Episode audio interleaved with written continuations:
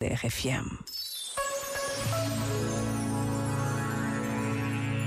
A política tem dominado a atualidade, na habitual corrida aos votos que antecede todas as eleições.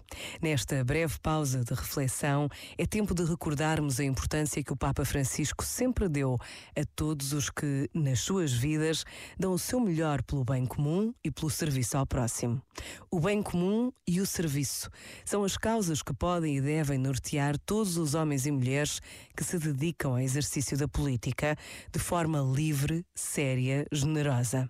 Mas o dever de votar é de todos e para todos. Pensa nisto e boa noite.